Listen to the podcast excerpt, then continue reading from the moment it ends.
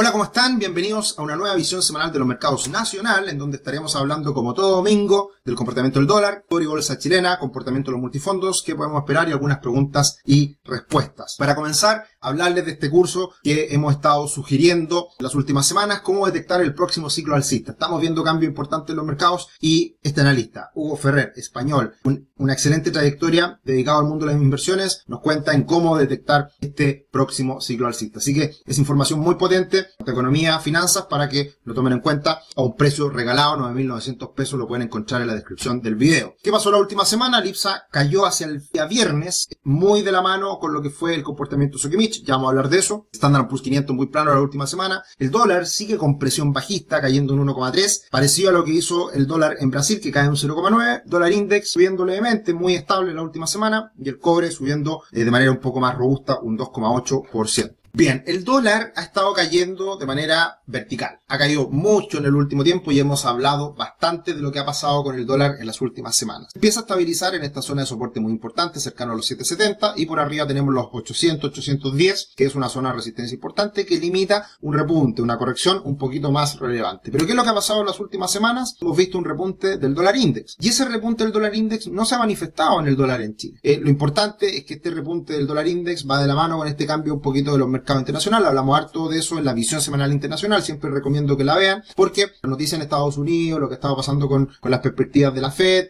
todo eso influye en los principales activos del mundo, en particular en el dólar index que ha seguido subiendo a partir de las cifras recientes conocidas en Estados Unidos. Pero ¿qué es lo que les quiero mostrar ahora? Es la relación que existe entre el dólar index y el dólar peso. Acá podemos ver cómo hacia fines del año pasado, posterior a la elección de del plebiscito constituyente de salida, vimos un dólar que subía en el mundo, pero en Chile subía con un poquito más de fuerza. Y eso se debía principalmente a los aspectos internos, que estaban haciendo más ruido y que daban esta mayor volatilidad que es habitual, pero no con tanta fuerza, en el dólar en Chile respecto al dólar en el mundo. ¿Y qué es lo que ha pasado posteriormente? Viene la caída hacia fines del año pasado, a principios de este del dólar index y la caída del dólar peso. Pero posteriormente esa caída del dólar peso ha sido mucho más profunda, ha sido mucho más potente. Y lo más relevante, lo más destacable de este gráfico es que, bien, hemos visto ese repunte en el último tiempo del dólar index. En Chile el dólar peso no ha subido, se ha mantenido bajo. Tanto, a esas cosas hay que ponerle atención, porque cuando se desacopla el dólar en Chile respecto al dólar en el mundo, hay que ver cuáles son las causas que están explicando esas diferencias. Y yo creo que parte importante de la explicación viene por la disminución en el riesgo país, viene por la disminución en, la incertidumbre política que hemos vivido en los últimos años y también va de la mano con el hecho de que Hacienda ha estado vendiendo dólares y por lo tanto eso también ha mantenido la baja al tipo de cambio. Por otra parte tenemos el cobre, el cobre está en una tendencia alcista bastante marcada ya, con resistencia que luego se convierte en soporte, una tendencia alcista bonita que ya se está manifestando en el gráfico, así que interesante lo que está haciendo el cobre. Pero también podemos comparar el comportamiento del cobre con el dólar peso. En este caso tenemos el cobre, eh, el comportamiento normal del cobre comparado con el dólar peso, pero el dólar peso invertido, para que de esa manera se vean de la misma forma en el gráfico. Y lo mismo que hablábamos recientemente. Hemos visto que el cobre ha caído en las últimas semanas y el dólar se ha mantenido quieto. De nuevo, ¿qué es lo que explica este comportamiento mejor del peso chileno? Menor riesgo, menor riesgo país, menor incertidumbre política y también ventas en particular de Hacienda para financiar el gasto público. Entonces, esas son las diferencias que uno tiene que estar monitoreando. Lo importante de estos gráficos es dar cuenta de que el dólar en Chile ha vuelto a comportarse de manera muy parecida a sus dos principales eh, aspectos relevantes que lo mueven, como son el dólar en el mundo y el cobre, y por lo tanto, día a día lo que estamos mirando es precisamente esa evolución de estos mercados internacionales para ver cómo afectan al dólar. Raya para la suma, vemos que hay un cierto desacople, una cierta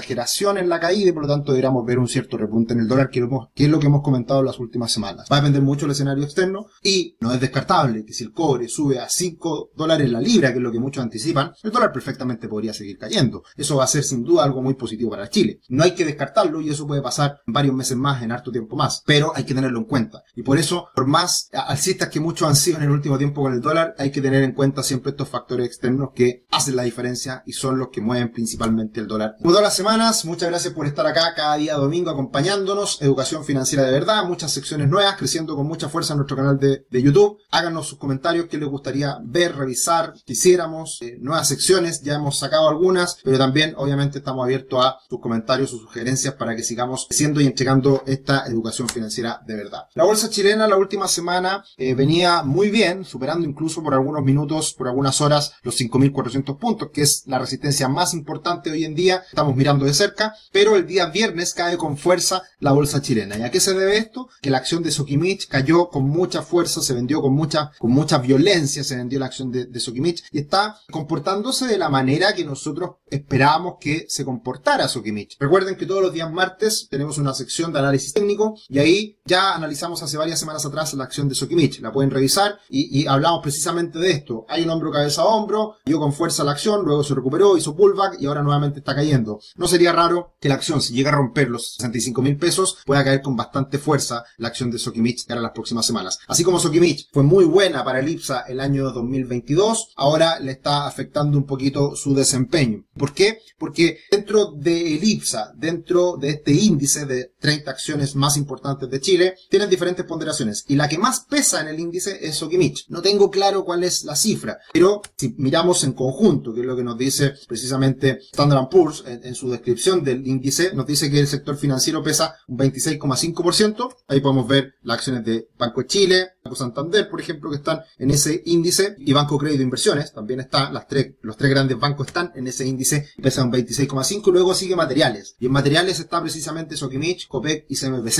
Eh, entonces, eh, es un sector muy importante, y por lo tanto, la caída de una acción tan violenta como Sokimich le afecta al índice. Si bien el año pasado benefició, ahora está afectando un poquito al resto del el índice. ¿Qué es lo que fue lo que pasó la última semana? Algunas acciones que subieron bastante fue Security, cerca de un 10%, una de las acciones que le ha gustado en el último tiempo a Tomás Casanera, lo hemos comentado en los otros webinars. Eh, la subiendo cerca de un 7, tuvo un buen comportamiento por algunos momentos eh, eh, en la semana. Una acción que ya se vuelve muy volátil y muy, muy difícil de predecir teniendo en cuenta que ya pesa muy poco y, obviamente se ha visto una caída brutal eh, en donde vamos a ver esa volatilidad también de cara al futuro. Intel subiendo un 4% y después varias más subiendo en torno al 3-2%. Y las que más caen, precisamente Sokimich, la que más cae en la semana, el día viernes cae un 9%, impresionante, en la semana cae un 6%. Luego le sigue Golbun, Sencochop, con caídas menores cercanas al 4%. Sigue la diferencia entre la bolsa chilena y la bolsa de Brasil, sigue observando esta distancia en donde vemos un mejor comportamiento de la bolsa de Chile versus la bolsa de Brasil. Y esto involucra el buen comportamiento de las acciones y también el buen comportamiento del peso chileno. El último mes ha sido malo para los multifondos. Hemos tenido caídas en todos los multifondos en torno a un 2-3% ya en lo que va del mes y, y, y podemos ver que le ha afectado muchísimo a todos los multifondos. Por un lado, los más riesgosos, el desempeño del dólar, los más conservadores, el alza de la tasa de interés a nivel global, que eso siempre manda el bono del tesoro de 10 años en Estados Unidos, que ha subido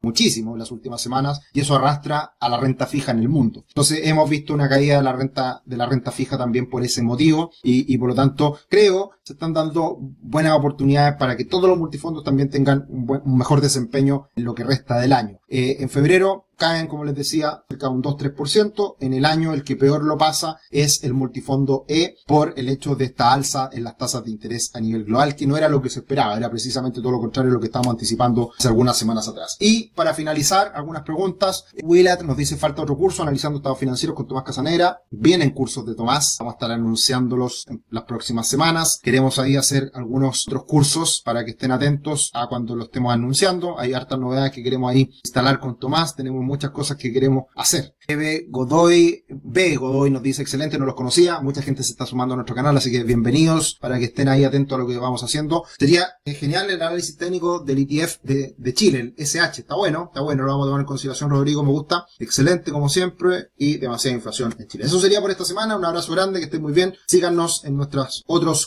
contenidos, en nuestras otras secciones del canal de YouTube.